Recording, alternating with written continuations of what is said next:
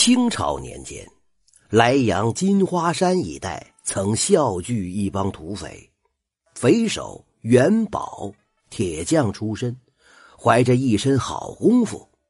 元宝妻子死得早，后因生活窘迫没了活路，便背上两岁的儿子园丁上金花山落了草。园丁啊，小鼻子大眼睛，长得玲珑可爱。要多水灵有多水灵，这孩子的心灵是张白纸，画什么就留什么。他自牙牙学语，便随他的土匪爹在山上混，耳濡目染，竟练就了许多黑道上的本事。一次，元宝绑回一个肉票来，肉票长得白白胖胖，一看就是个养尊处优的主。可衣服却穿得稀松平常，又不像一个大家产肉票求饶：“呃，大爷，你你们绑错人了，我只是个粗使下人，没有水的，求大爷开恩放了我吧。”元宝犯了疑惑了，不知如何是好。这个时候，七岁的园丁嘴里咯嘣嘣嚼着黄豆，走上前说：“爹，你捉只狮子，放他棉袄里，他若抓痒痒，就是大票票。”元宝摸着儿子的头说：“将来这小子准是一条好汉呐！”元宝做活啊，既拦路抢劫，也仗着人马多，攻城略寨，吞大户。遇到难打的主了，山寨众匪就倾巢出动。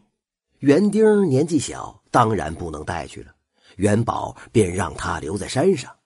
开始啊，元宝派一个年老的土匪看护着他。后来见儿子机灵乖巧，自己能照顾自己，便只留他一个人在山上。这园丁啊，戏狗掏鸟，可劲儿的玩乐。这一天，黑山镇的猎参焦大褂子娶三姨太，晚上啊，焦府张灯结彩，宾客如云。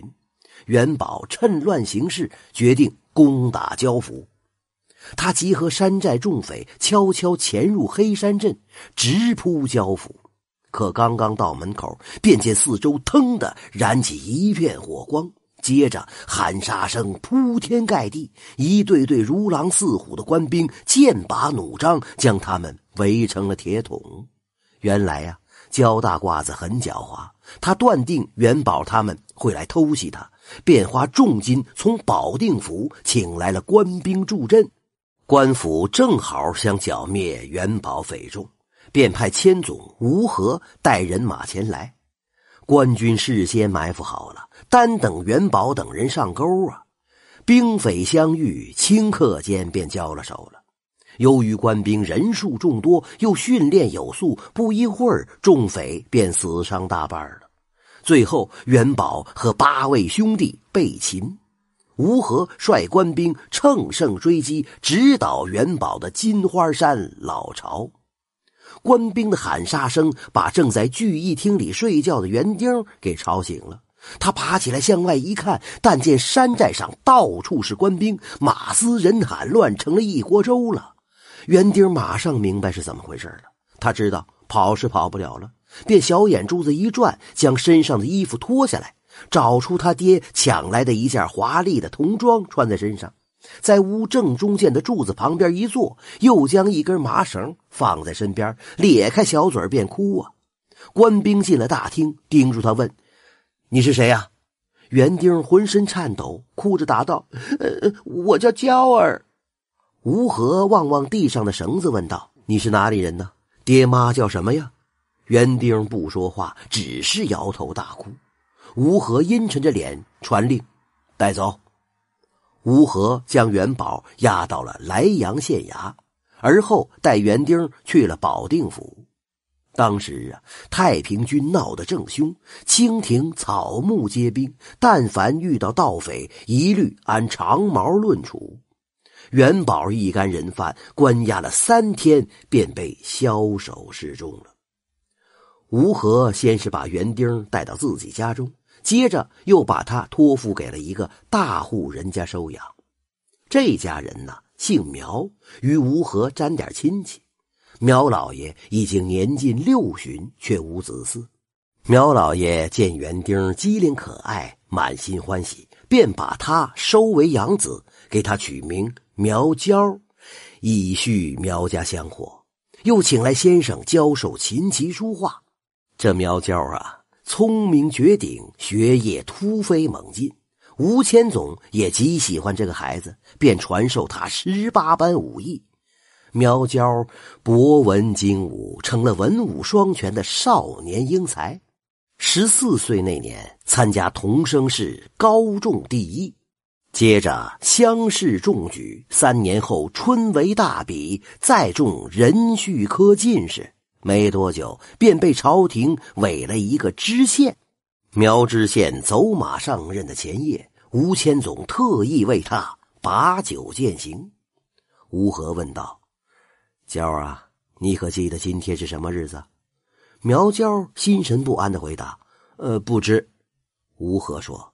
今天是你爹元宝的忌日，你能不记得？苗娇大惊：“吴叔，你开什么玩笑啊？”吴谦总说：“别装了，其实我早知道你是元宝的儿子。”苗娇目光惊愕。吴谦总说：“你很会演戏呀，可那时你毕竟只有七八岁，心计再多也难免弄出漏洞。”第一，你假装自己是被绑的票，还故意把绳子放在身边，让别人误以为是你挣脱掉的，可你身上并无勒痕呢。第二，当时你已经七八岁了，记事虽然不很清楚，但自己是何方人士，父母姓什么叫什么，总该知道。可你却一概不知，这些怎不让人生疑呀？我单提审了你爹，你爹给我磕头，求我给你一条生路。吴和饮干一杯酒。你是个几岁的孩子，能有什么罪呀？即便你爹不求我，我也不会把你当成乱匪。你爹为匪，你却无罪。你自小身陷匪窝，那是命运的安排，已经是不幸了，实在是让人可怜。于是我没有揭穿你，尽我最大的努力把你保护起来，并设法给你寻找一个幸福安定的人生。苗娇扑通跪在了吴和面前，满面泪痕，哽咽着说：“哦，吴叔大恩，永世不忘。”吴谦总扶起他，叹了口气：“哎，如今朝廷无能啊，世道大乱，走仕途绝非坦途啊。”我怕你把持不住，一失足成千古恨。记住，为官之后，你若贪赃枉法，办对不起民众之事，我绝不饶你。不需我动手，我只要将你的身世向朝廷举报，你的前程和性命便会顷刻化为乌有。苗娇说：“晚辈一定洁身自好。”吴和摇摇头：“嘿 嘿。”谈何容易！就怕身不由己呀！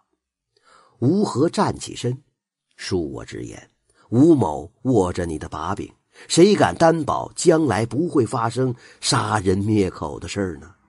今晚就与你别过了，从此以后，吴某浪迹天涯。不过，无论走到哪里，我都会用眼睛看着你，留意你的一举一动。说罢。抱拳而去，苗娇连干了十大碗酒，而后孤零零的站在清冷的月光下，痛苦的思索了整整一个晚上。第二天，便毅然向朝廷辞去官职，布衣逍遥了一生。这真是小小娃娃命运苦，随父落草做匪徒。官兵围剿得逃脱，蒙恩醒悟走江湖。